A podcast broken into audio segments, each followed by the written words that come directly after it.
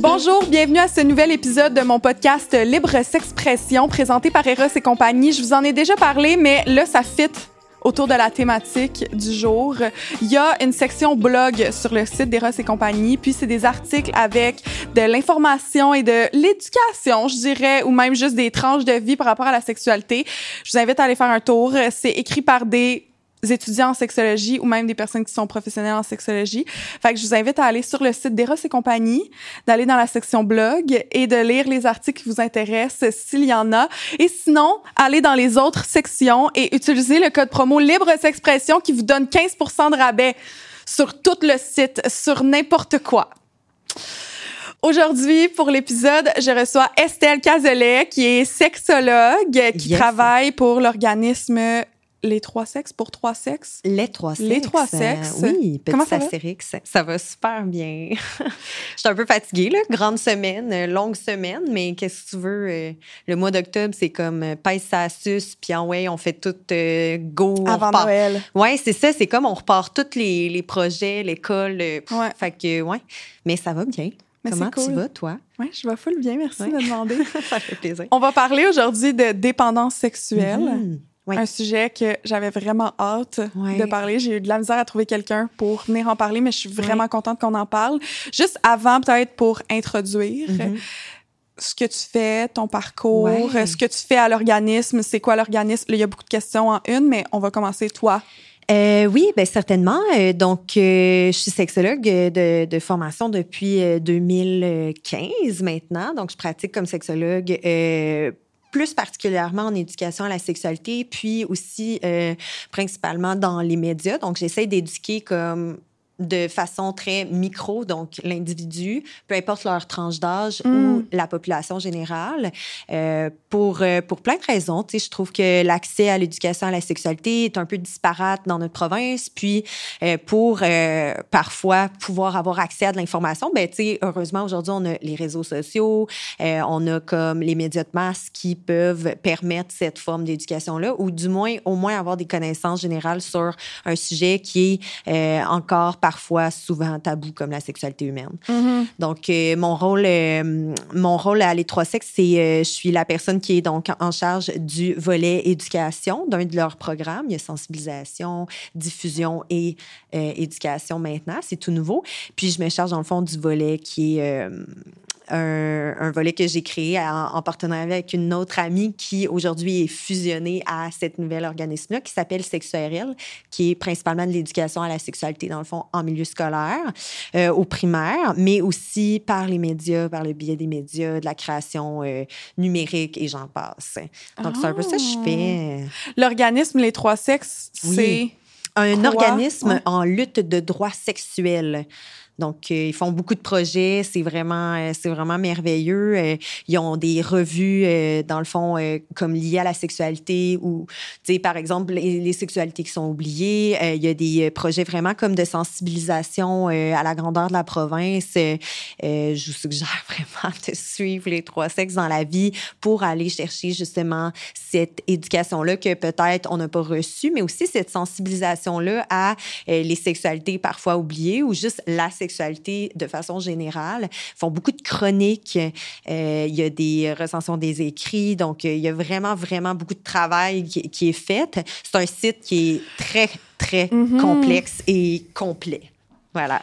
les droits à la sexualité, aux sexualités, comme quoi, dans le Ben, il y a fond, les sexualités oubliées? Ben, il y a, en fait, les droits sexuels, c'est très large. Là, mais Ouais, comme mettons quoi? un, un exemple de droit sexuel qu'on a. euh, Les travailleurs du, sexe, mettons? Euh, oui, on pourrait être en lutte pour les personnes qui euh, sont travailleurs, travailleuses du sexe. Euh, on peut lutter pour leurs droits, effectivement. Mais tu sais, il existe d'autres droits sexuels là, comme, euh, euh, ben, un exemple qui me vient vraiment facilement en tête, c'est euh, les droits euh, justice reproductive. Donc, tout ce qui a rapport à l'avortement, à notre droit à l'avortement, Hum, ben oui. et j'en à passe. cause de, en ce moment, ouais. Oui, Euh, donc, C'est d'actualité.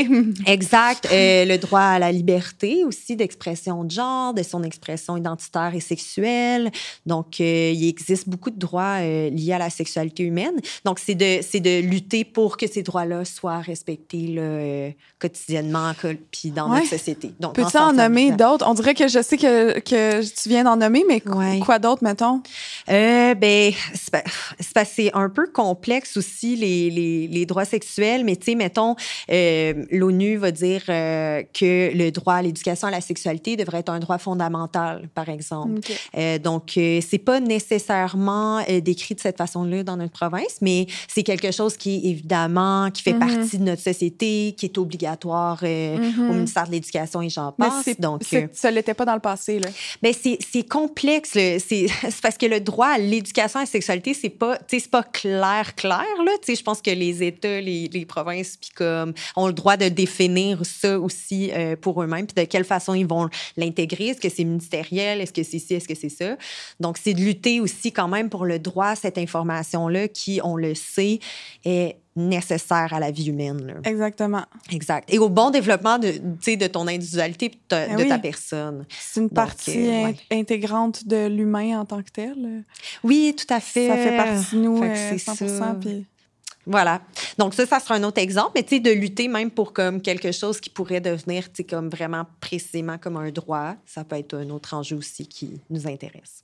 Cool. Mais toi, tu es dans le vo- volet éducatif, Mhm. éducation. Puis aujourd'hui, ben, tu vas m'éduquer, mais aussi euh, en apprendre euh, aux personnes qui écoutent et qui regardent. Ah, mais je le souhaite. Puis je- ouais, c'est ça. Ben, en fait, il y a plusieurs choses. Tu sais, j'avoue que. Puis je comprends pourquoi, en fait, tu as eu du mal à trouver des gens qui veulent parler de ça parce que c'est pas clair. Mhm. La ligne est très, très, très, très blurry en ce moment en ce Ouais. qui concerne, soit genre dans la science, en psychologie, machin, en sexologie, par rapport à cette thématique-là même. Donc, je pense qu'on veut pas trop se mouiller. Puis, à la fois, moi, comme professionnelle, ça faisait comme je pense peut-être huit fois qu'on me demandait de venir parler de ça. Euh, tu sais, je suis pas une psychologue ni une personne qui peut diagnostiquer, dire quoi que ce soit, mais c'est quelque chose qui m'intéresse de d'avoir pris un peu là, comme les rênes de, de, cette thématique-là pour euh, pour pouvoir venir ici puis en parler puis en discuter avec toi. C'est vrai qu'il y a quelque chose d'un peu, euh, ouais, qu'il y a quelque chose d'un peu mystérieux ou Mhm. comme je dirais euh, mythique quasiment avec la nymphomanie. Parce Oui. que avant, c'est comme ça qu'on l'appelait. Avant, je sais pas si ça a été, euh, mais moi, dans le passé, j'avais jamais entendu le terme dépendance sexuelle. Puis Oui. je pense que c'est là, il y a eu un, un changement, puis on Mhm. a changé de terme. Pourquoi? Ben, en fait, c'est les mœurs sociales. Donc, une des choses qui est vraiment intéressante dans euh, la recherche, mais aussi dans les réflexions qu'on a en psychologie, en sexologie sur la dépendance même à la sexualité, c'est à savoir, est-ce que ça existe? Donc, la base. grande question, là, c'est si ça existe, de quelle façon ça existe, puis pour qui ça existe. Donc, on fait beaucoup de recherches, afin de découvrir. Euh, une des choses qui est certaine, c'est que euh, il faut, il faut prendre la dépendance sexuelle avec euh, beaucoup de précautions, euh, parce que, ben, exact, il y a l'histoire qui nous précède. La nymphomanie. Ben là, la Comme nymphomanie. le terme, là. Oui, ben là, ça, c'est effectivement une façon d'avoir, euh, tu sais, c'est une façon sociale qu'ont eu certaines sociétés, tu sais, de, c'est une façon très euh, oppressante qu'ont eu les sociétés de vraiment shut down, diminuer ou comme encadrer la sexualité des femmes. Donc là, on parle vraiment d'un- d'une chose très spécifique, tu sais, comme d'utiliser la nymphomanie aujourd'hui encore, c'est désuet, là, comme vraiment, Mhm. vraiment.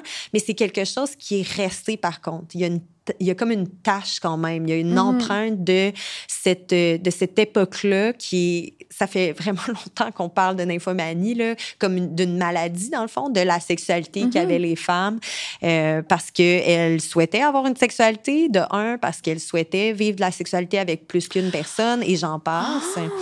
Donc, Excuse-moi, je euh, te coupe un peu, mais non, dans le fond, la définition de la nymphomanie est différente de la définition de la dépendance sexuelle parce que nymphomanie, c'était quelque chose qui était juste euh, associé à une femme qui veut avoir du sexe. C'était, oui, c'était une pas personne... nécessairement une personne oui. Qui, a comme, qui souffre du fait qu'elle est dépendante à la Exact, exact. On devrait vraiment changer notre langage là, en utilisant, en, autant en parlant d'un homme, une personne trans, whatever, comme on, on te ferait vraiment ne pas utiliser ce, ce mot-là dans notre, à notre époque parce que euh, c'est teinté vraiment comme d'un gros préjugé puis euh, d'une oppression que plusieurs femmes ont vécu, tu sais, dans notre histoire.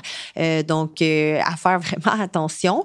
Euh, quand on parle de dépendance, ben c'est ça. En fait, on est, on a du mal à se brancher sur est-ce que ça existe puis de quelle façon ça existe? Donc, parce que c'est pas. Non, il n'y a pas de problème. En fait, euh, je sais pas si tu connais un peu comment on réfléchit en psychologie les troubles de santé mentale, mais comme par exemple, euh, il y a comme il y, a plusieurs gens qui réfléchissent à ça. Donc, il y a comme plus les gens en Europe puis dans le monde qui ont créé comme un, un, un, modèle de classification statistique internationale des maladies qu'on appelle justement le CIM.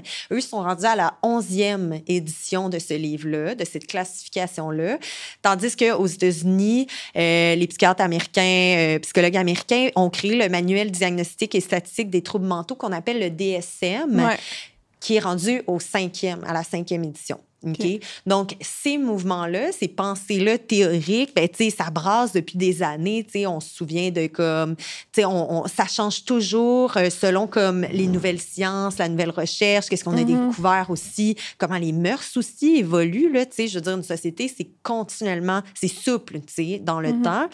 Euh, donc, ce qu'on constate, c'est que euh, pour définir, en fait, cette chose-là, le CIM 11, eux, euh, classifient, puis l'Organisation mondiale de la santé a aussi annoncé en 2018 que euh, on considère donc euh, qu'il existerait un diagnostic, mais qui se qui s'appelle et qu'on dénomme Compulsive Sexual Behavior Disorder.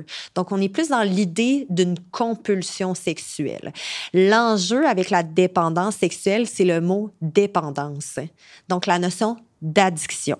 Donc, si on regarde le DSM, le DSM ne considère pas la sexualité comme une substance, par exemple. on peut vraiment, tu sais, comme, mm. basically, ne considérera pas ça comme une substance nécessairement.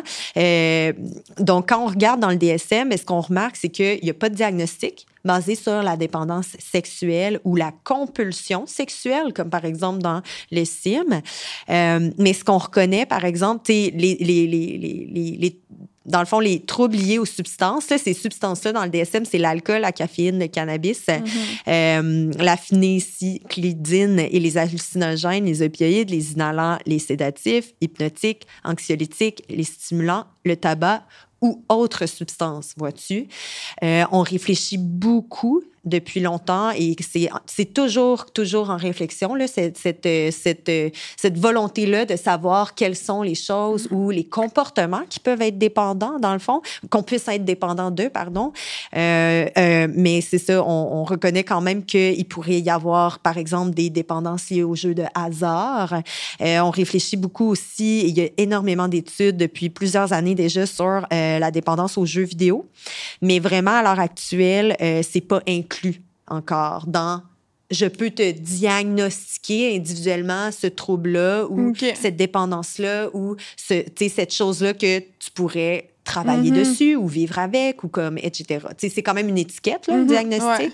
Donc, euh, on est très ambigu. Ouais, fait que ça existe pas encore vraiment. Fait que c'est pour ça que c'est jamais un peu tangible, puis on est toujours un peu dans le mystère par rapport à. Exact. Puis c'est pour ça qu'on veut pas non plus s'y si baigner. Puis je comprends parce que quand quelque chose est dans une zone grise, chose à laquelle, tu sais, qu'on parle actuellement, ben c'est ça qui est super intéressant. en tout cas, pour moi, professionnellement, ce que j'aime, c'est que moi, j'apprends, puis je me retrouve à me retrouver avec tellement d'informations qu'on se met dans une zone grise. Mais ça, c'est inconfortable. Une zone mm. grise, c'est très inconfortable pour plein de gens. Euh, puis aussi, tu sais, c'est à savoir... Euh, même le mot addiction ou le mot dépendance, ça a évolué dans le temps. Puis en quoi ça consiste une dépendance? C'est là où il faut revenir. Donc moi, c'est vraiment cette base-là, quand on me demande qu'est-ce qu'une dépendance sexuelle, par exemple, mais c'est vraiment de ramener les gens à dire que une dépendance, c'est vraiment comme quelque chose qui se manifeste habituellement par un besoin comme incontrôlable c'est de, mm-hmm. de, de, de, consommer ou d'adopter un comportement. Ouais. On, je le répète, là, incontrôlable. Ce qui ressemble pas mal à une compulsion, je trouve. Ça pourrait revenir encore à cette fois-là, à ce mot-là. Euh, donc, euh, la dépendance, ben, elle a des composantes. Ces composantes-là peuvent être physiologiques, donc vraiment ton corps, l'addiction comme ou la, la dépendance physique à quelque chose, une substance par exemple. Elle peut être psychologique ou elle peut être sociale. Puis une dépendance aussi où euh, il y aurait quelqu'un par exemple qui se questionnerait justement sur est-ce que je suis dépendant sexuellement. Les points qu'il faudrait que cette personne-là déjà se questionne, c'est est-ce que ça vient me créer de la détresse psychologique? Le fait de pas en avoir. De fait de pas en avoir. Est-ce que ça me crée quelque chose de, de tellement fort qui vient tellement brimer, mon existence dans le ici et maintenant? Là, il y a quelque chose. C'est la détresse de l'individu qui est vraiment importante à prendre en cause. Mm-hmm. Donc, pour moi, quelqu'un qui m'arriverait puis qui me dirait, tu sais, je pense que je suis dépendante sexuellement à telle affaire ou comme, tu sais, je pense que c'est ça, je suis dépendante, tu sais, ben, je remettrais je remettrais vraiment la personne dans un, dans un bain de, d'auto-questionnement puis d'auto-évaluation. Mm-hmm. c'est plus là-dedans qu'on est. Mm-hmm. Euh, mais ouais, je comprends. Fait comment tu as mentionné le SIM, mentionnait que c'était une compulsion. Oui. C'est quoi la différence? Une compulsion sexuelle, c'est quoi déjà le terme? Oui, ben c'est ça. Dans le fond, une compulsion, euh, on dit que c'est un comportement répétitif. Eux, dans leur, justement, dans leur, euh, euh, voyons, leur, euh, leur livre, leur analyse, ils vont donner des exemples comme, euh, tu sais, mettons, une compulsion, c'est se laver les mains. Donc, une personne qui devrait tout le temps se laver les mains, par exemple. Euh, euh, ça pourrait aussi être des actions mentales, donc compter quelqu'un qui va compter à répétition mhm. dans sa tête, mais qui, tu sais, c'est ça, c'est pas quelque chose que la personne contrôle. Tu sais, il faut comprendre. Fait que ça va, ça va aller dans l'ordre des troubles obsessionnels compulsifs d'une certaine façon, plus que dans l'ordre des dépendances. Exact. Puis c'est ça, tu sais, c'est comme, c'est, puis c'est complexe, hein, la, la dépendance, c'est, ça sera jamais simple. C'est pas, euh, puis la santé mentale, de façon très large, c'est d'une complexité euh, infinie parce qu'encore une fois, les choses changent, puis les gens évoluent, puis, tu sais, on vit avec ça, là, notre santé mm-hmm. mentale, tout le monde. Donc, c'est, puis en tout cas, à travers nos vies, notre santé mentale sera jamais la même. Puis, tu sais, on va pouvoir, tu sais, on va parfois être dans un trouble de santé mentale, de l'humeur, par exemple, on pourrait être en dépression. Donc, tu sais, qu'est-ce que, en tout cas, des fois, je suis comme, Toi, hmm, ça bouge, ça bouge quand même. Toi, qu'est-ce que t'en penses? Est-ce que c'est plus une compulsion ou une dépendance?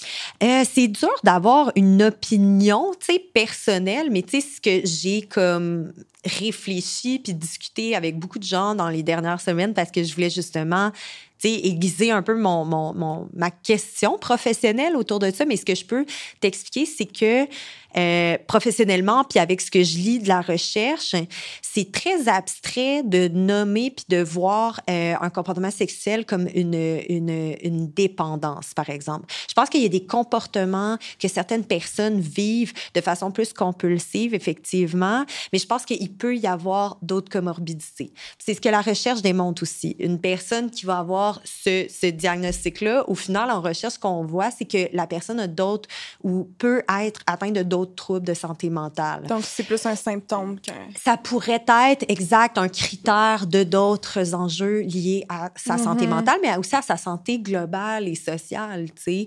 Euh, donc, en ce sens, c'est dur. Tu sais, j'ai pas d'opinion personnelle plutôt qu'une réflexion professionnelle sur... Euh, la gestion du plaisir, mettons. Sais, Moi, je mm-hmm. pense que euh, une des choses qui pourrait être intéressante à, pla à place de d'aller dans, il faut vraiment trouver des solutions à nos dépendances liées à la sexualité, peut-être de revenir euh, à quelque chose qui est un peu plus, euh, comment dire, de l'ordre de c'est quoi, toi, individuellement, ta gestion du plaisir? Mm-hmm. Puis, en, ce sens, et puis il y a un auteur qui a été très clair là-dedans, le mot qu'on utilise en recherche souvent là, pour parler de dépendance sexuelle, en anglais, ça va être hypersexuality, OK? Donc, hypersexualité, qu'on entend, qu'on réentend, puis qu'on entend toujours. Mais de l'hypersexualité, exempt de détresse personnelle, où ça n'a pas d'impact dans ta vie sociale et où tu ne sens pas, c'est ça que ça brime tes liens sociaux, le travail dans lequel tu es, tu sais, et, j'en passe, en quoi c'est problématique. Et, tu sais, à partir de là, tu sais, il y a beaucoup d'auteurs qui se prononcent aussi à dire que, ben non, c'en est pas, tu sais. Euh, puis c'est ça, j'aime vraiment une des, un des, des paragraphes que j'ai lu d'un auteur qui s'appelle Kafka qui dit, tu sais, un, un les, comportements sexuels d'un individu évoluent énormément dans le temps. Donc, par moment, il se peut que aussi une personne veuille plus vivre de comportements sexuels que pas. Euh, donc, pour lui, c'était de dire euh, dans une perspective globale et sociale, il faut aussi faire attention de ne pas porter de diagnostic à un désordre qui en est peut-être pas un finalement. Donc, de faire Mhm. vraiment attention à ça. Quelque chose qui est un peu flou. Ben c'est flou, puis c'est quoi? Tu sais, c'est comme la fameuse question, tu sais, je, je sais pas pour certains sexologues, mais tu sais, on, on voit encore ça passer, là, des fois, dans des revues, tu sais, c'est comme, quel, euh, quel euh, comment dire, mettons, euh, combien de fois par semaine tu devrais avoir de la sexualité, mais là, déjà, gros temps mort, là, il y a plein de gens qui veulent pas vivre de sexualité. Fait que là, qu'est-ce qu'on fait? Puis, tu sais, pour moi, c'est important aussi Ouais. d'arriver avec comme une chose, moi je l'aime tellement savoir, là, là, j'ai envie de parler de ça. Euh, c'est euh, les types d'attractions.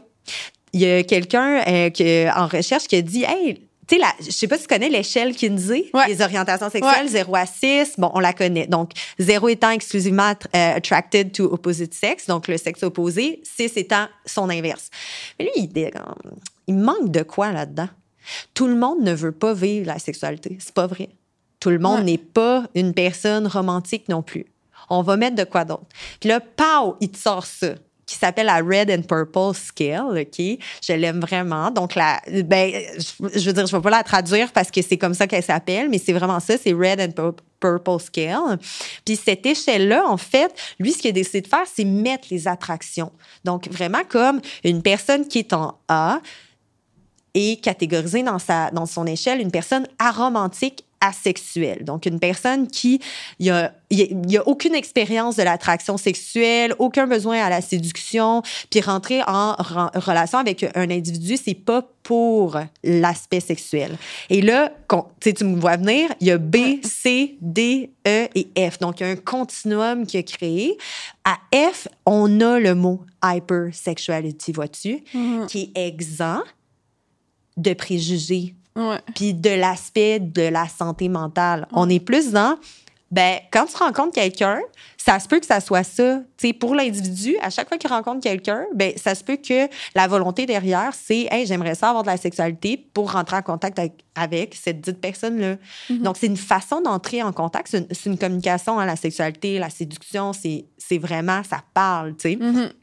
Donc, lui, vraiment- il le met, vois-tu? Puis il est comme, C'est pas comme une maladie, juste comme Non, un comportement normal. Ouais. Oui, puis c'est une position dans laquelle tu es. Si pour toi, rentrer dans une relation, tu sais, on- on- par exemple, il va y avoir des personnes qui sont euh, romantiques, asexuelles. Il y a des personnes qui vont être comme demi-sexuelles. Tu sais, Mhm. c'est pas, c'est comme, hey, j'ai besoin de rentrer dans un contact très profond avec Ouais. une personne pour avoir cette intimité-là physique et sexuelle. Mhm. Mais une fois que c'est là-dedans, c'est le- sais, c'est gros party, là. sais. Uh-huh. Donc, personne ne se, retrou- se retrouve au même endroit là-dedans. Puis il y a une légitimité pour toutes ces personnes-là. La semaine dernière, j'ai reçu euh, la fondatrice de le groupe, le- le- la communauté asexuelle de Montréal. Oh, yeah. Isabelle. Fait qu'elle elle a tout expliqué ça. euh, les, le- la sexualité, Mais la oui. romantisme, le esthétique. Mhm. Le fait de pas trouver une personne belle ou, tu sais, comme physiquement, mettons, esthétiquement, elle est juste comme pas capable. C'était vraiment intéressant. Puis là, c'est comme l'inverse. On est dans l'hypersexualité. La dépendance sexuelle, mais Exact. comme plus que tu parles, plus que tu exprimes un peu la définition de ce que c'est, ce qu'on entend comme nymphomanie à la base, un terme qui est désuet. moi, j'irais plus, mettons mon opinion personnelle, vers une compulsion. Tu sais, c'est vrai, mm-hmm. dans le fond, c'est pas nécessairement, c'est plus comme une routine. Ça mm-hmm. entre dans une routine, puis là, ça devient tellement comme dans ta routine, ancré dans ta routine, puis c'est comme rendu un confort, fait que tu le refais tout le temps, plus que nécessairement une dépendance. Mm-hmm. Ce que je comprends vraiment. Euh, Mais en même temps, mm. est-ce que, tu sais, dans le sens mais c'est fou que un, j'ai l'impression c'est fou que comme un pas euh, comme tu as dit c'est pas un c'est pas une maladie c'est pas peu importe mais, normalement on pourrait pas donner d'opinion sur quelque chose de même mais là c'est tellement flou que je suis en train de donner mon opinion sur quelque chose regarde bien on va faire quelque chose ensemble ok? Ça c'est l'exercice que je me suis rendue là tellement que j'en ai parlé avec tellement de gens mm-hmm. euh, une dépendance si on regarde dans le DSM, c'est quoi les substances? OK? Si on l'enlève, cette substance-là, qu'est-ce qui se passe à l'individu? Il y a ce qu'on appelle un... Un, euh, Les symptômes de...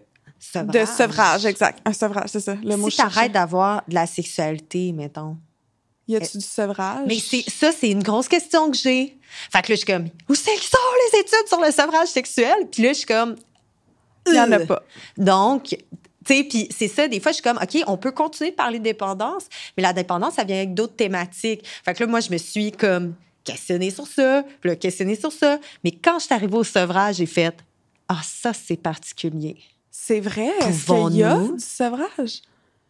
Est-ce que tu as déjà traité des gens en consultation qui, qui disaient qu'ils étaient dépendants sexuels? Non, moi, je suis pas clinicienne. J'ai beaucoup de jeunes qui sont venus me voir, par contre, pour parler de euh, leur, euh, leur stress lié à leur consommation de pornographie. OK. Ça, je l'ai souvent. C'est un sujet que je voulais aborder plus tard, mhm, mais OK. Fait, mais toi, tu n'as jamais rencontré, par exemple, de personnes... Non, parce que je suis pas clinicienne, donc je fais pas de hmm. thérapie, euh, clairement. Je sais que plusieurs personnes, par exemple, en sexologie, qui sont sexologues, vont euh, probablement, probablement traiter, euh, tu sais, oui, des enjeux de consommation de pornographie pour certaines personnes quand c'est leur besoin. Parce qu'encore une mhm. fois, c'est quoi trop écouter de pornographie? C'est ça. C'est quoi trop vivre de sexualité? C'est ça. C'est qui les... qui décide ça? Exactement. À partir de quand tu fais comme, OK, là, je suis hyper sexuelle, puis selon quelle, euh, comme, quelle, quelle échelle, tu sais, dans le sens, comment, selon quelle fréquence, c'est comme, mettons, moi, selon mes amis, selon mon environnement social, selon les personnes que je côtoie, par exemple, être peu sexuel, c'est une telle chose, puis être beaucoup sexuel, c'est une telle chose. Mais après ça, selon un autre groupe d'amis, un autre environnement social, ben, être beaucoup sexuel, c'est une telle chose. Puis, tu sais, mettons, pour moi, mettons, être beaucoup sexuel, c'est faire l'amour plus que deux fois par jour. Mm-hmm. Pour quelqu'un d'autre, ça serait, voyons, c'est des pinottes, ça? Tu comprends? Il y a ben, Puis il y a ah d'autres. Ah, ouais, ouais, ouais, ouais. Puis il y a d'autres gens qui seraient comme, quel genre de sexualité? Parce que deuxième grosse question que j'ai, Karine, on est dépendant sexuellement avec les autres ou soi-même? C'est ça. Est-ce que c'est sa masturbation qui est genre dépendante? Est-ce que c'est comme... Le, ça, c'est une question où j'ai zéro réponse, mais j'aime vraiment ça la relancer. Je suis mm. comme, hey, pas de sevrage d'un bar? Ouais. À un moment donné, est-ce qu'on est dépendant avec les autres à la sexualité? Puis de quelle façon? Fait que c'est que, ouais, c'est que, tu sais, hmm. mettons, moi, je me dis dans ma vie, les gens que je côtoie, c'est des gens qui ont des rapports sexuels à tous les jours, mettons, avec leur partenaire. Ou, tu sais, aux deux jours maximum. Mais mettons, après, j'arrive dans un autre cercle d'amis, d'environnement, puis mm-hmm. ils ont de la sexualité deux fois par semaine, puis pour eux, c'est comme ils ont une bonne sexualité. là. Mm-hmm. Puis quand mm-hmm. ils ont pas beaucoup de sexualité, c'est qu'ils en ont comme juste une fois ou même pas. Puis là, moi, je suis comme, moi, ça, pour moi, c'est... Tu sais, c'est... j'ai l'impression qu'ils ont pas de sexe, mais pour eux, ils sont comme, ben non, j'ai une belle sexualité, c'est comme j'en ai beaucoup. Puis s'ils font à tous les jours, ils sont comme, waouh, t'es nymphomane, tu ils vont faire, tu sais, le genre de call que qu'on va essayer de briser puis que, les gens arrêtent d'utiliser. Mais tu sais, mm-hmm. ce serait ce genre de commentaire que tu recevrais. C'est ça. Puis la masturbation. Même chose. Mm-hmm. Comme on dit qu'un jeune, s'il se touche euh, quatre fois par jour, euh, ah là, il est ben trop intense. Mais après ça, il y a des adultes qui font ça depuis toujours puis sont super sains puis mm-hmm. ils ont pas l'impression que c'est que c'est beaucoup que c'est juste comme normal. Fait que c'est à partir de quand qu'on fait comme OK là c'est un problème. Quand on vit de la détresse, c'est ça, il faut vraiment le ramener là, c'est comme euh, tu sais par exemple une des choses qu'on peut nommer, euh, qui serait intéressante à parler, je pense, c'est les répercussions. Tu sais, effectivement, si tu es, euh, mettons, si tu es dans une relation, euh, je donne un exemple, peu importe le cadre relationnel, là, tu pourrais être dans, dans une relation monogame, polyamoureuse, euh, non monogame éthique, tu pourrais être célibataire, peu importe ton cadre relationnel, mm-hmm. je pense que euh, il y a plein de répercussions à ça. Mettons, on va essayer d'enlever le mot dépendance, mais à, de la, à, beaucoup de sexualité ou de la, non, hypersexualité. Ouais, mettons avoir beaucoup de sexualité, selon toi. Mettons. Ouais. mettons que toi, tu sens ça. Mais il y a plein de, répercussions qui peuvent arriver dans leur vie. sais. Par exemple, tu pourrais vivre de la plénitude. Hein? Ça, faut pas l'oublier. Puis je m'explique. Si tu es avec un, une ou des partenaires sexuels dans ta vie ou cette chose-là est similaire. Cette énergie-là, cette attraction type, peu importe, nomme-le comme tu veux, moi j'appelle ça le désir de vivre la sexualité. Fait que ton niveau de désirabilité à vivre la sexualité est très similaire à un, une ou des partenaires sexuels que tu as, mais c'est incroyable. Ce que tu vas vivre, c'est. Mais il n'y en a pas. En fait, ce que tu vas ressentir, c'est de la mutualité. Mm-hmm. Ça va être un contact, une connexion. ça, je trouvais ça important de le rappeler parce que, tu sais, il faut un peu, des fois, redescendre. Parce que ce que la société nous dit, parfois, est teinté de valeurs. Ces valeurs-là, qui les décide? C'est pas clair. Donc, c'est individuellement qu'on partage tout le temps ces valeurs-là entre nous. Je pense que des fois, il faut juste s'arrêter de dire Attends, hey, les besoins d'une personne sont pas les miens. Pas mm. du tout même. Mm. Tu sais, si tu as envie de vivre, je sais pas, trois orgasmes par jour, parce qu'on va parler de mettons, l'impact positif et genre nice qui peut arriver lorsque tu vis de la sexualité, mettons. Si tu es une personne qui veut vivre du plaisir sexuel, il se peut que tu aies des orgasmes. Donc, mettons que tu as trois orgasmes dans une journée, mais que l'autre personne à côté de toi a tu elle n'a pas d'orgasme plus que genre deux fois par mois. C'est peut-être parce qu'il y a une raison là, derrière ça c'est probablement parce que ton niveau de désir à vivre ce comportement-là et à ressentir ces sensations-là ne sont pas les mêmes. Donc, c'est pour ça que je reviens à la base. C'est quoi les besoins d'un individu dans sa sexualité? Puis en quoi avoir le besoin d'avoir du plaisir sexuel trois fois par jour, c'est mal? Je comprends. S'il n'y a pas de répercussion sociale. Je comprends. Puis si, mettons, on compare avec, par exemple, quelqu'un qui dit euh, ben moi, je, je fais de l'hyperphagie, par exemple. Mm. La personne, elle mange, là, mais elle mange sans mm-hmm. cesse, énorme, des grosses quantités. Puis ça fait que la personne devient obèse. Il y a plein de répercussions. Il y a des répercussions sur sa santé, mm. euh, sur son corps, sur son bien-être physique. Mettons, ça pourrait être la même chose dans la sexualité, tu sais, dans le sens que tout le monde, on a tous des désirs puis on a des désirs de manger, on a des désirs d'avoir des relations sexuelles. Mm-hmm. Mais là, si ça devient de genre de l'hyperphagie au niveau sexuel, par mm. exemple, est-ce qu'il y a des répercussions négatives? Ah, j'essaie de comprendre ton parallèle pour ça. Parce que faut vraiment Parce que je me dis, il y a comme des... Parce que je pense pas qu'on peut comparer les deux. Euh, puis il faut aussi voir... Euh, Mm-hmm. Tu sais, manger, c'est un besoin euh, vital, la vital à la vie, puis la sexualité, non. Là. C'est comme, pour moi, c'est deux choses. Une personne qui mange beaucoup, moi, je vois pas de problème non plus. Là. Fait que, en tout cas, mais ça, je le mettrais vraiment de côté parce que c'est quelque chose qui est d'un autre ordre, à mon sens. Je comprends qu'un comportement peut venir tout le temps trigger les mêmes choses dans notre cerveau. Fait que, par exemple, on pourrait dire que la sexualité vient nous amener du plaisir. Donc, de la dopamine, de l'ocytocine, ça l'envoie tout le temps comme uh-huh. ces, hormones-là. Puis c'est un peu là où moi, j'étais comme un peu ambiguë à savoir, ben là, tu sais, si toutes les shots de dopamine qu'on a dans le cerveau deviennent une dépendance, je trouve que c'est un peu weird. Parce que mm-hmm. là, c'est comme, ben, faire un sprint faisant pas, tu sais, c'est comme... Donc, c'est plus qu'est-ce que ça a comme impact dans ta vie personnelle et individuelle et ta santé mentale? Et quel impact ça a dans la vie sociale que tu entreprends? Parce que dans le fond, est-ce qu'il y a vraiment un côté négatif à avoir beaucoup de sexualité? Non, comparativement à manger extrêmement beaucoup jusqu'à se rendre malade puis se créer des problèmes de santé. Là, tu veux dire, mettons que la personne, tu sais, ça y fait comme des symptômes de Ouais, ouais, là, qu'elle elle va vomir, elle a Mm. tellement mangé que comme elle est pas bien pendant plusieurs heures, Ben, que ça, elle engraisse. Mm. énormément, puis là, elle développe des, des troubles de santé par rapport à un comportement qui est compulsif relié à la nourriture. tu sais. Ouais.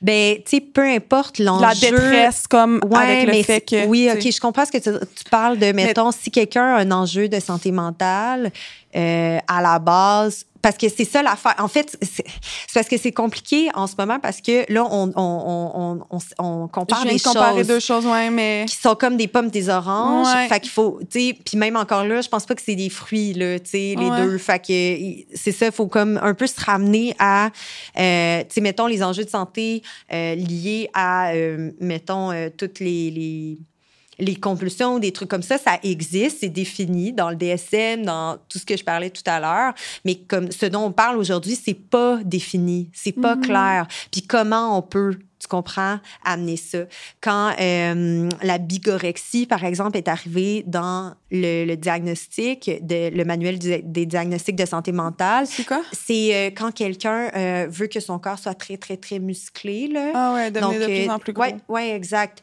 Donc, quand ça s'est arrivé, ben là, on, a, on l'a rajouté, tu sais, on a rajouté certaines réflexions liées à ça, mais ça partait tout le temps de la même base, vois-tu?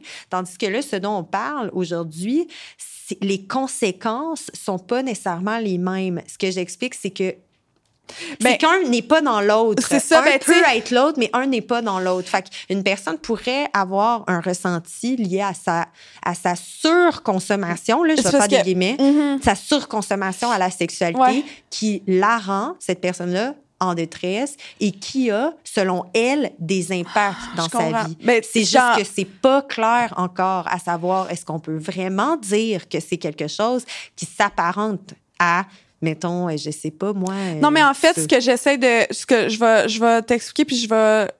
Je vais essayer de t'expliquer ce que je viens de comprendre dans ma tête. C'est que dans le fond, la sexualité, c'est comme on pourrait le mettre dans une section loisirs. Tu sais, par exemple, il y a quelqu'un, il y a des gens qui, toute la journée, là, ce qu'ils font tout le temps, c'est danser, mettons. Mhm. Il y a rien de négatif à danser. Même Mhm. si tu danses toute la journée non-stop sans cesse, Mhm. ça va jamais être négatif. Tu sais, il Oui. va jamais avoir de conséquences négatives.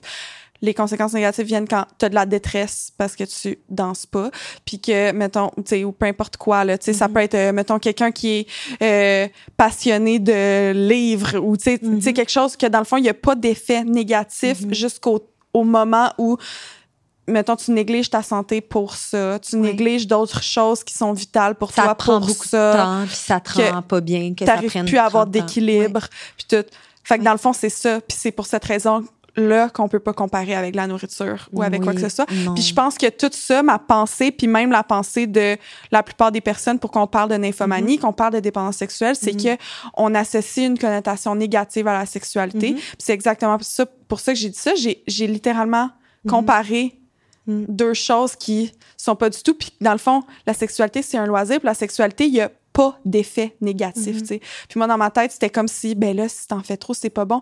Un peu comme le côté honteux qu'on a Mhm. tout le temps Mais par rapport au a fait d'avoir de- beaucoup de sexualité. Exact, mais l'affaire aussi avec la sexualité, c'est, j'entends ce que tu dis, effectivement, là, les gens qui en ont trop vont être jugés, mais l'affaire, c'est que les gens qui en ont pas sont tout autant jugés. Il n'y a pas de consensus, on n'est Ouais. pas capable de s'entendre. Puis j'ai envie de dire, ben, c'est très simple, en fait. Tu as des besoins liés à ton intimité physique, corporelle et sexuelle qui t'appartiennent Mhm. tu rencontres des gens dans la vie qui vont être complètement différents de toi, toujours, mais qui vont peut-être à certains moments, oups, hey, je rencontre quelqu'un que ça fit vraiment plus, on dirait, par Mm. rapport à ça.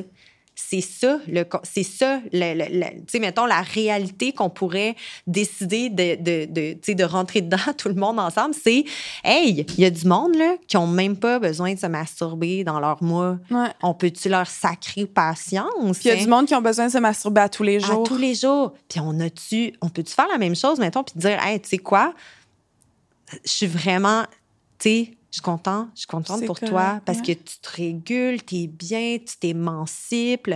Mais c'est encore l'aspect de la sexualité. Tu sais, c'est encore l'aspect de la sexualité. Est-ce que c'est mal? Est-ce que c'est bien? Est-ce qu'on est capable de se trouver là-dedans individuellement, puis socialement, pas encore, je dirais. Penses-tu qu'on est comme un peu sur un. Euh, en train de faire un switch de génération dans notre euh, pensée, puis c'est pour cette raison-là qu'on est autant perdu là-dessus, c'est que on est rendu à tellement mm éduquer puis à essayer de voir la sexualité positive. Puis en même temps, on a tout le, le, le genre de bagage mm-hmm. du passé de la sexualité, c'est honteux, tu dois juste le faire quand t'es marié, euh, tu sais, ta, la sexualité, c'est caché, c'est secret, c'est pas bien.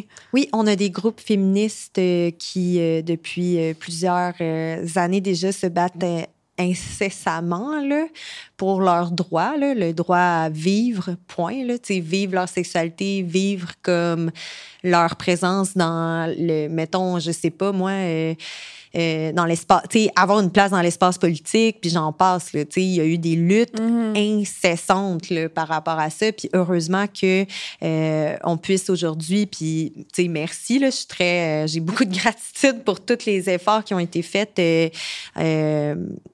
par nos penseuses euh, du passé, là, puis nos, théoriciennes, nos chercheuses aussi. Euh, mais c'est ça, c'est comme, oui, on a tout ça qui est là pour nous baquer, puis on le rappelle, tu sais, de plus en plus. Je pense que les milléniaux sont comme, ah, tu sais, oups, à peu, là, tu sais, comme on ramène. Euh, somme toute, tu sais, je dirais pas que la sexualité est exempte de problèmes, puis que, tu sais, tout le monde est tellement heureux, heureuse dans leur sexualité, mm. puis qu'on s'émancipe, dont toute la gang, là. Je dirais pas ça. On vit des contre-coups de d'autres trucs. Par exemple, l'anxiété de performance. Mm-hmm. Fait qu'on est sais, oui, on a ce bassin-là qui est comme, ouais, ben dans le fond, tu sais, on peut explorer notre sexualité, puis c'est selon comme mes besoins, mes limites, puis on y va comme ça. Mais derrière nous, il y a comme un nouveau truc, c'est la performance, la performance sociale, la performance sexuelle, la performance de tout, tout le temps, continuellement. L'anxiété de performance, est-ce que c'est dans le DIM ou je sais pas trop? Non plus, OK, parfait. Mais il y a plus d'études d'information? Le trouble d'anxiété généralisée l'est, par contre.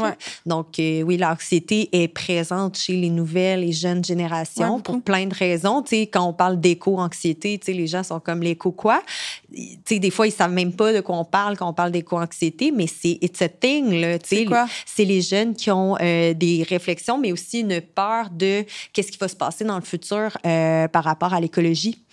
Donc, on est éco-anxieux, éco-anxieuse de plus en plus. Un mm. peu, j'avoue que, mettons, moi, comme une comme jeune millénial, je le suis moins, mais je peux euh, vous assurer que j'ai rencontré beaucoup de Y et de jeunes jeunes qui, eux, euh, c'est pas du tout leur réalité. Là.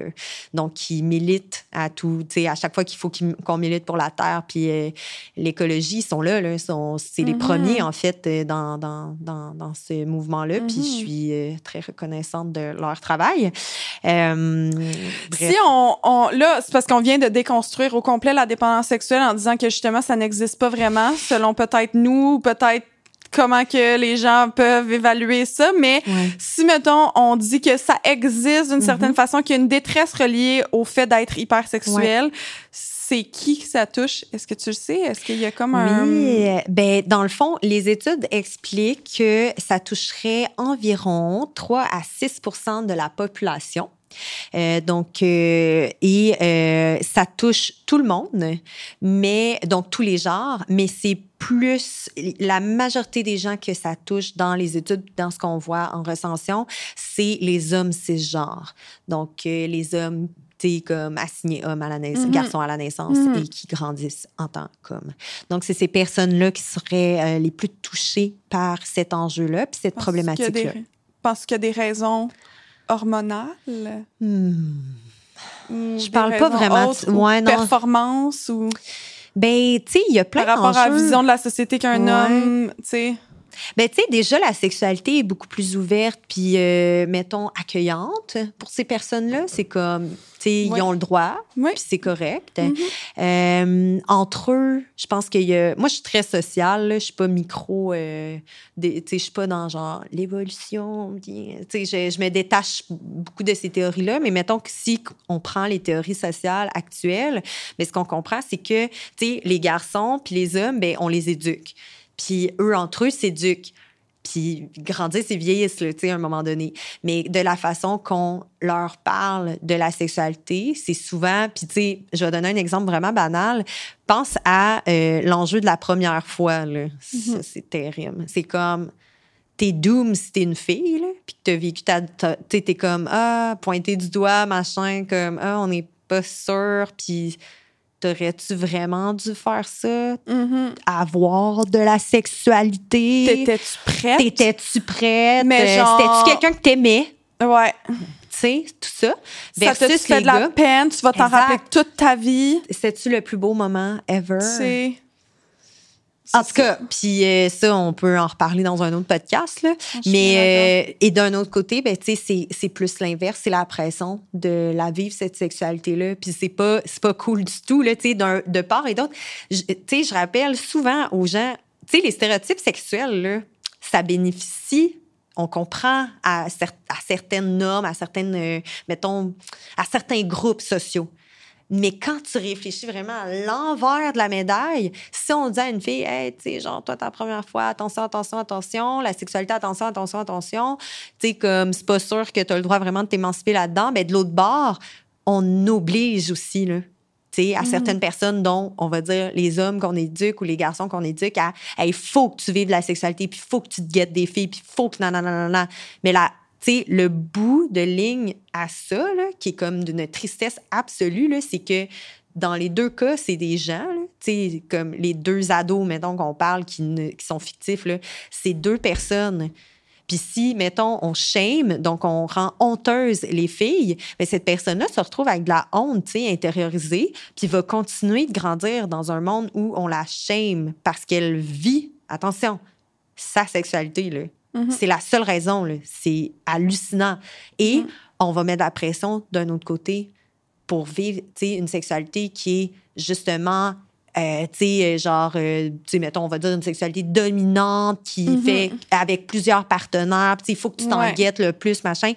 Mais c'est une personne Varié, puis variée, machin, nanana. Uh-huh. Puis, tu sais, des expériences. mais il y a plein de gens qui se retrouvent dans cette position-là qui sont comme, mais je vais crever, là, pour vrai, là, c'est Mhm. peine trop de pression. Puis je reviens à ce qu'on parlait tout à l'heure. Ça se peut que cette personne-là n'ait aucun, aucun désir à demander de la sexualité. Mhm. Fait qu'on est encore aussi coincé dans ces stéréotypes-là. Mhm. Donc, si on réfléchit aux études, souvent, ben, ce que ça fait juste nous rappeler, c'est ah, ben, tu sais, peut-être qu'il y a encore une éducation qui est faite en ce sens. Il y a comme des choses que, tu sais, on, on- on privilégie certaines personnes de vivre. C'est juste que là, dans ce contexte-là, c'est peut-être que un, un coping mécanisme qu'on va dire, donc une façon de coper quelque chose d'autre, donc des anxiétés, euh, peut-être des enjeux de santé mentale comme la dépression. Tu sais, il y a peut-être d'autres choses qui viennent faire en sorte que ces gens-là finissent par développer certaines addictions, dépendances, euh, certains comportements qui, tu sais, qui, qui, ouais. exact, qui les rendent en détresse et j'en passe. Fait est-ce que est où la cause de tout ça? Des fois, c'est un peu ancré dans notre façon d'éduquer puis de parler des choses. Donc, il Mm. faudrait parler de sexualité. Mhm. Puis vraiment questionner l'individu. Qu'est-ce que tu as besoin, toi? Comment tu vois ça, Ouais. toi, ta sexualité? Ouais. As-tu besoin de ça? Ben, tu sais, euh, tout le monde me dit qu'il faut que, genre, machin, nanana. Tout le monde te Te dit. dit, Qui sont ces gens? C'est quoi leur prénom? Tu sais? Ouais. Qui nous dit de faire quoi, puis comment, puis pourquoi? Tu sais, on y adhère. On est des êtres sociaux, là. Mhm. Mais c'est ça. Des fois, je pense qu'il faut se, paf, mettre vraiment le pied la pédale de break, puis faire à peu là. Où, où je me situe, moi, là-dedans, tu sais. Mhm. Mais oui, ça peut être euh, une des raisons, tu sais. C'est très genré. On est, on, on, est très, on est encore dans l'éducation stéréotypée des gens. Là, tu sais. On Mais est ça touche. de Mais ça, tu l'as dit au début, ça touche tout le monde, ça peut toucher n'importe quel euh, euh, genre. euh, Exact. Puis, tu sais, il y a des femmes qui disent que, eh, mettons un exemple, tu sais, il y a des femmes qui, tu sais, qui questionnent leur consommation de pornographie, Ouais. par exemple. Ouais, c'est ça, je vais, je vais embarquer là-dessus, mais euh, à l'époque, j'avais fait partie d'un documentaire qui s'appelait L'amour au temps du numérique. Mhm. Puis il y Oui. avait, on était six, puis il y avait une des filles qui s'est pas autoproclamée, mais qu'on disait qu'elle était nymphomane. Puis c'était son histoire en tant que, tu sais. Puis pourtant, c'était juste parce que, dans le fond, dans son cahier, elle avait eu 124 partenaires. Hey, c'est pas tant que ça, tu sais.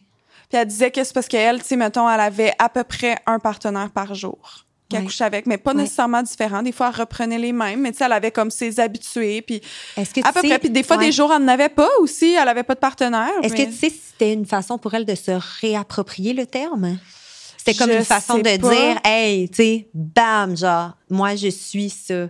Mais je sais pas parce que j'en ai jamais discuté, mais j'étais juste comme ah c'est triste. Puis elle disait qu'elle faisait de la thérapie pour ça maintenant, puis qu'elle s'en était sortie, puis qu'elle était ailleurs, puis qu'elle avait supprimé tous ses réseaux sociaux, puis que c'était comme un, c'est qu'elle avait absolument besoin de toujours, tu sais comme cruiser, toujours séduire, toujours avoir l'attention d'un homme OK. niveau genre séduction sexuelle. genre. OK. Fait que puis là elle avait tout supprimé ses applications, tous ses réseaux sociaux, elle avait juste son sel pour comme parler avec son chum puis son son enfant puis c'est Mm. tout là. Puis toi, dans le fond, Puis- qu'est-ce que tu qu'est-ce que tu vois de cette situation-là, en fait? c'est que je me. Ben, tu sais, je. Oh, t'es en train de, en train de faire une. Mais je mentionnais ça parce que je me rappelle vraiment de cette situation-là, Ouais. puis je me rappelle comment tout le monde était comme, ah, wow, c'est tellement triste son histoire, tu sais, comme, Ouais. c'est vraiment une dépendance, tu comme, elle est vraiment pas bien, Mm, sûrement, puis ta, ta, ta, puis genre, elle a besoin d'avoir beaucoup de partenaires, mais tu sais, Mhm. comme, il y a une orientation sexuelle, là, qui est le fait de vouloir beaucoup de partenaires différents sans nécessairement développer une relation intime. Je me rappelle plus c'est quoi, mais on en a parlé dans l'autre podcast, euh, justement, puis c'est correct, là, tu sais, comme dans le sens, faut arrêter, c'est la raison pourquoi, tu sais, des fois, la détresse vient pas nécessairement de toi physiquement, mais elle vient d'une pression sociale qui est Oui. pas valide, Ouais. Oui. Puis, tu sais, je veux dire, moi, j'entends que les personnes vivent avec la détresse qu'ils vivent à cause de cette pression-là. Puis, il faut pas, faut pas non plus. euh, je pense que c'est important que je rappelle que il il faut pas diminuer du tout le sentiment puis la détresse Ouais. qu'une personne peut vivre, puis dans quel état d'esprit ça peut l'amener, là.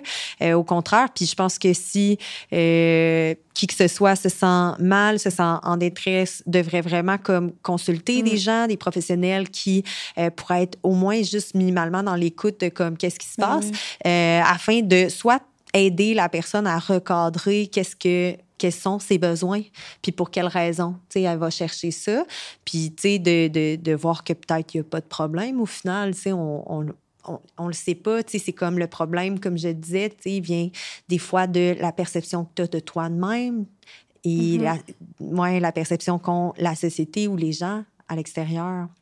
Comment on fait pour traiter, mais là, c'est juste que là, c'est plus un. Comment on fait pour traiter ou aider une personne qui dit qu'elle est dépendante à la sexualité ou la pornographie, parce que ça aussi, Mhm. c'est une genre de dépendance sexuelle qu'on Mhm. pourrait. qu'on Mais là, maintenant, ça n'existe plus. Là. Là, Mhm. on a compris, ça n'existe plus, mais. Oui. Ben, c'est une excellente Aider. question. Moi, malheureusement, je ne fais pas de traitement. Là. Euh, peut-être euh, s'informer auprès de professionnels cliniciens, cliniciennes, donc soit des psychologues euh, ou des sexologues, cliniciens, cliniciennes, psychothérapeutes. Donc déjà, si par exemple euh, une personne se questionne là-dessus, je pense que la meilleure chose ce serait de d'appeler pour euh, avoir de l'aide euh, à savoir est-ce que j'ai besoin justement d'un traitement quelconque. Euh, moi, ce que j'ai envie de dire euh, en parallèle à ça, c'est que l'espace que moi je peux prendre professionnellement, ce serait de questionner, euh, questionner et euh, ouais, sa gestion du plaisir. Comment on gère son plaisir individuellement? Qu'est-ce qui se passe? Pourquoi j'ai besoin de ça? Se questionner. Tu sais, à la base, tu sais, avant même toute chose, là, oui, on peut avoir euh, un traitement puis un suivi psychothérapeute genre psychothérapeutique, puis c'est correct, puis c'est valable, puis go, tu sais, allons-y. La thérapie par la parole, c'est incroyable. Euh, mais d'un autre côté, si, mettons, je peux donner comme des petits trucs, ben c'est ça, c'est vraiment de se questionner. Ça fait du bien de se questionner. Est-ce que ça fait peur par moment? Oui, parce qu'on a des fois les éléments de réponse, mais on a de la misère à aller dans cet élément de réponse-là. Mais tu sais, qu'est-ce que je recherche dans euh, aller écouter de la pornographie puis me, me masturber à la fois? Ben c'est oui un plaisir comme assez fulgurant, très rapide, qui va comme me relaxer. Puis tu sais, quand on regarde les motivations pour lesquelles les gens ont de la sexualité, d'ailleurs, il y en a 18, là, je me souviens plus des 18 parce que ça fait vraiment longtemps que j'ai appris ça. Mais quand on regarde les trois premières motivations des humains, peu importe leur identité de genre à vivre de la sexualité, c'est plaisir, amour, stress, genre. Pourquoi stress? Parce que ça fait ce que ça fait, la sexualité. Uh-huh. Donc, si on vit Ça si on vit un orgasme, par exemple, là, puis tu sais, c'est prouvé maintenant, là, genre neurologiquement, là, c'est tellement cool, vous irez voir. Ils ont mis vraiment quelqu'un dans un, un taco, là, euh, une femme qui est enseignante, qui est comme, ouais, je peux bien essayer ça. Puis elle s'est masturbée jusqu'à temps qu'elle ait un orgasme pour voir quelles zones du cerveau sont allumées pendant ce temps-là. Parce que là, tu sais, en neurosciences, c'est vraiment hot, là. C'est genre où c'est que se trouve tout. On, que c'est dans le cerveau, on veut savoir, Dieu est où, la sexualité, l'orgasme, c'est où. Et le conseil, celui-ci, partout. c'est comme, c'est capoté. C'est comme, on voit s'allumer. Puis on voit aussi que, tu sais, les, chercheurs ont mis comme des teintes de couleurs différentes à chaque, tu sais, nerveux, dans le fond, qui était sollicité, là, au ralenti dans le cerveau de la personne. Puis ça s'allume comme vraiment un arbre de Noël. Donc, tu sais, quand on parle de gestion du plaisir, ben, on peut bien comprendre pourquoi les gens, ils veulent, tu sais, se faire, tu sais, se masturber ou vivre comme un orgasme, un orgasme, tu sais, puis comme let go de tout ça parce que c'est hyper confortable, tu sais, de vivre cet orgasme-là. Ça fait vraiment en sorte que tu as beaucoup d'hormones qui sont le fun, comme par exemple la petite dopamine, la petite endorphine, la petite ocytocine. toutes ces hormones-là, ben c'est ça, nous relaxer. Fait que est-ce que la personne, si elle se questionne, ah, tu sais, pourquoi je fais ça? Genre, tu sais, mais ça me je suis en train de travailler, me masturber, c'est un peu. Euh, je suis pas sûre. Tu sais, c'est comme là, c'est la personne se questionne, mais là, c'est de, tac, il faut se connecter à soi et de dire, OK, qu'est-ce qui est en train de se passer en ce moment-là?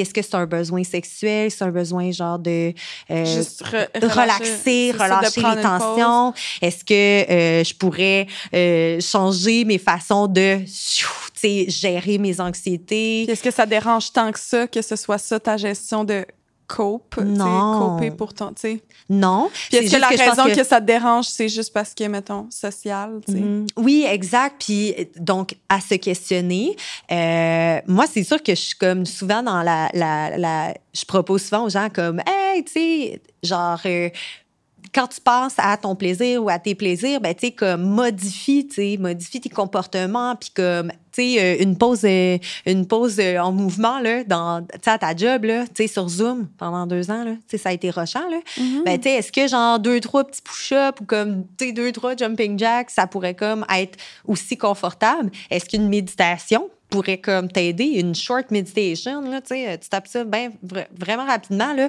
Est-ce que ça peut faire la... Mm. Oui, la réponse est oui. C'est qu'en fait, toutes les choses que je suis en train de nommer, c'est toutes des choses qui viennent trigger ces, ces mêmes choses-là dans ton cerveau. Fait c'est ce qui fait que tu relaxes.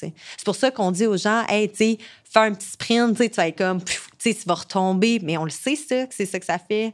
Fait que c'est super. Fait est-ce qu'on pourrait ne pas changer, puis, euh, mettons, euh, comment dire, pas modifier ses comportements, mais mettons, en ajouter d'autres, tu sais, varier ses comportements mm-hmm. lorsque, par exemple, euh, on est au travail ou parce qu'on est chez nous tout seul, puis on n'a rien à faire, puis comme on peut varier juste ses activités. Tu sais, moi, c'est une des choses que je vois qui est intéressante pour sa propre gestion du plaisir. Vraiment bonne idée. est-ce qu'il y a beaucoup de, est-ce qu'il y a beaucoup de jeunes de, ou de plus en plus qui sont dépendants à la pornographie selon toi? C'est une bonne question. J'ai pas lu dernièrement euh, qu'est-ce qu'il y en est en recherche. Ce que moi je vois sur le terrain, c'est euh, c'est plus les impacts de la pornographie. Je te donne un exemple. Tu sais, moi dans la vie, euh, c'est ça, j'ai rencontré beaucoup de jeunes, puis je suis en vraiment bon contact avec euh, les personnes masculines. Tu sais, ils, sont full, euh, je sais pas, ils se sentent très à l'aise à venir me parler, puis discuter, puis se confier. Euh, puis un des impacts qui... Les personnes cisgenres ou juste... C'est souvent cis, ouais, puis masculine, tu sais, ça peut être genre... En le, ouais, tu sais, les personnes un peu euh, mm-hmm. mais comme oui, des, les, les gars cis aussi beaucoup. ils viennent me voir, puis ils sont comme ils sont souvent genre, ah, tu sais, j'ai un secret lourd, tu sais. Puis je suis comme, my God, c'est quoi ton secret mm-hmm. lourd, tu sais? Puis c'est souvent lié à, en fait, euh, la euh, capacité érectile. Puis moi, ce que j'ai compris là, professionnellement, puis les liens que j'ai commencé à faire, c'est vraiment ça. C'est que je pense qu'il y a comme un impact. Tu sais, la pornographie, elle peut être hyper positive, hyper émancipatrice, très aidante dans son plaisir, soit individuel ou en couple. Ce que je remarque par contre, c'est ça, c'est que des fois, il y a comme des impacts sur euh, le corps de la personne, puis son, sa, son excitation sexuelle. Euh, fait que, tu sais, comme, je me suis déjà fait dire, Madame, je suis malade, tu sais, puis j'étais comme, t'es malade, qu'est-ce que tu sais, euh, tu as besoin d'aide? Puis, c'est fou parce que le outcome de ce je suis malade-là, c'est je peux pas être en érection en, en la présence d'une autre personne. Fait que, tu sais, ça, c'est une personne de genre 16 ans là, qui venait me parler de ça. C'est quand même jeune. Euh, fait qu'on a parlé ensemble, tu sais, j'étais comme, hey, quand t'es seule, comment tu te sens? Puis comme, qu'est-ce qui se passe pour toi? Ton corps réagit comment? Est-ce que t'es en érection? Puis là, c'était comme, oui. Puis là, j'étais comme, OK. Donc, j'étais là, c'est situationnel, OK? J'étais là, faut qu'on recadre, là, mon chum. Hein? C'est situationnel. T'es pas malade. T'es pas malade, ça va. Puis même si t'avais des problèmes érectiles, il y a pas de il y a pas de fin du monde. C'est pas la fin du monde puis c'est correct. Puis tu sais je veux dire chaque personne a des baisses de désir comme ils ont des fois des problèmes liés à leur excitation sexuelle. C'est normal. Si tu veux en parler avec des professionnels les sexologues sont bien bons pour ça ben bon donc il y a pas de problème puis c'est ça, ça peut être situationnel. Ce que je remarquais par contre, c'est ça, c'est que euh, dans un contexte de pornographie, c'est que vu que c'est tellement explicite et tellement rapide, on s'entend personne s'asseoir devant un film d'une heure 17 minutes comme en 1974. genre devant un film sexuel, tu sais, c'est comme on n'est plus là, puis bien malheureusement parce que c'est c'est du cinéma, c'est un genre qui est valable en soi. Mais oui. On n'est plus là. On est dans le, le vidéo court, le 3 minutes à 12 minutes. Euh, la moyenne des gens euh, qui, qui, passent sur euh, ces sites-là, -là, c'est 8 minutes d'habitude. C'est pas long, là. 8 ah. minutes. Puis les vidéos, ils durent toujours comme 10, 15, 20. Ouais, puis tu peux genre skip, là donc, les personnes ne restent pas sur euh, les sites de pornographie tant longtemps que ça. Mm-hmm. D'autres personnes plus, justement, parce que là, des fois, il y a comme une accoutumance, euh, puis on trouve pas ce qu'on veut, puis comme là, on est là, ah, on est mélangé, puis là, on, genre, on rush à mm-hmm. trouver. Mais, euh, tu sais, c'est ça, j'avais beaucoup discuté de ça avec les jeunes, puis tu sais, c'est ça, je leur disais, j'étais comme, gang, tu sais, t'es pas malade, c'est juste que peut-être tu t'es habitué à une façon d'être excité qui est très, explosive. Là, je veux dire ça de même, c'est très explosif, c'est très rapide, c'est comme, c'est très satisfaisant aussi parce que tu es direct dans ce que tu souhaites voir, mm-hmm. souhaites vivre, mettons, peut-être même, tu sais, quand on parle d'un fantasme, comme, tu sais, c'est aussi notre projection de nous-mêmes dans mm-hmm. la sexualité. Mm-hmm. Euh, tandis que, ben, la réalité est tout autre. La réalité, c'est lent. C'est tellement lent la réalité sexuelle, là, c'est comme... Mais c'est juste nous qui est comme habitués maintenant ben à oui, TikTok. Bam, go, mais go, le slow sex, c'est comme... Oui, puis même le, le, le, non slow sex. Le normal sex. mais tu sais, mettons, peu importe le temps que ton, ta sexualité. Le temps, non, le temps, c'est quoi le temps normal? C'est quoi le normal, dans mais le fond? la sexualité à l'autre, c'est. T'as besoin de temps, là. Ouais. C'est ça, des fois, je suis comme le meilleur allié, OK? Ça, c'est capoté. Pour vrai, c'est genre, je pense que c'est comme en tout cas, c'est genre une des choses que j'aime le plus dire en sexo. Mais tes meilleurs, en fait, je veux dire t'es, parce que c'est la même affaire, en tout cas, longue histoire. Ton meilleur allié, tes meilleurs alliés dans la sexualité, c'est l'espace-temps. Ton setting, puis qu'est-ce qui va se passer? Qu'est-ce que? T'es où en ce moment? Est-ce que tes parents s'en viennent du chalet? Laisse tomber. tu seras pas dans plénitude. Tu, sais, tu vas être dans quoi? Le stress. OK? Mm-hmm. C'est pas un stress d'excitation, c'est un stress. Tu es dans l'anxiété. Tu pas dans le wouh, excitation, plaisir. Oh my je veux que tu reviennes sur mon podcast. Mais euh, donc. Encore! yes. Mais à partir de là, c'est ça. Tu te questionnes puis tu te dis euh, le temps, c'est important. Puis le temps seul n'est pas le même. Il n'est pas perçu de la même façon. Puis c'est impossible que ton corps puisse ressentir et vivre les choses aussi rapidement seul qu'avec une autre, une tierce personne. Mm-hmm. Plus il y a de gens, plus il y a comme quelque chose aussi, là. De, de diversion. Ben oui, il y, a, il y, a, plein d'affaires. Est-ce que je vais être plus stimulée s'il y a plus de gens? Peut-être pas du tout. Fait que ça aussi, il faut faire attention.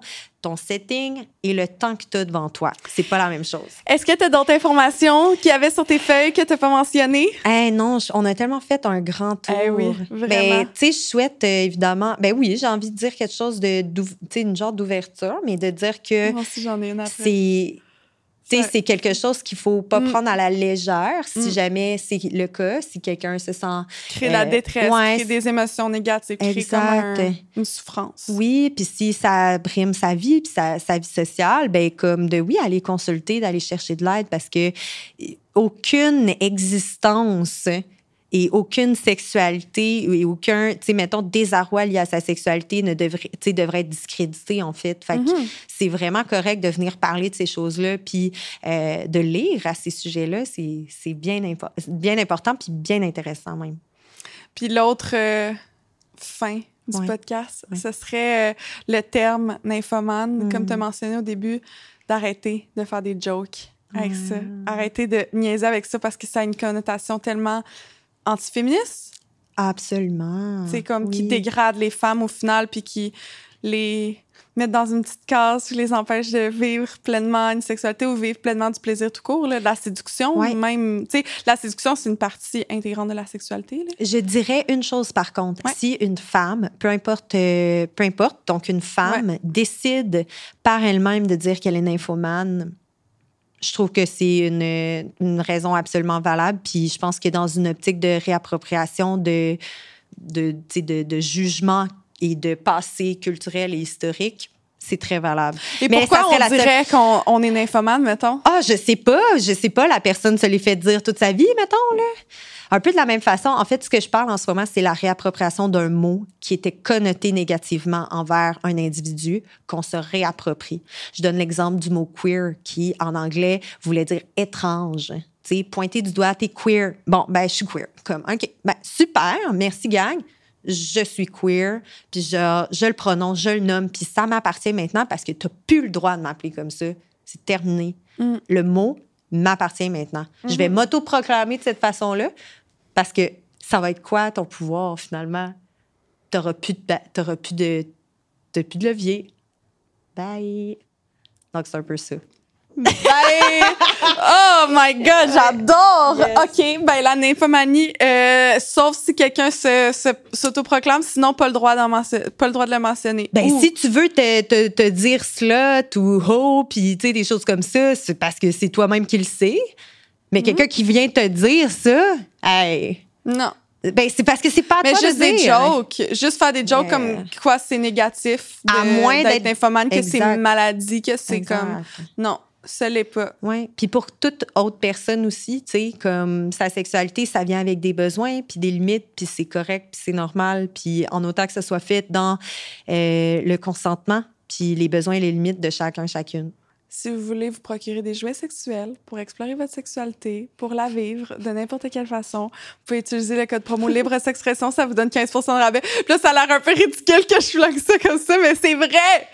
Puis quand on parle de s'émanciper sexuellement, hey, mon Dieu, le podcast a pris une tournure complètement différente, mais je suis contente! J'ai adoré l'épisode. Merci Estelle. Ça me fait plaisir, Karine.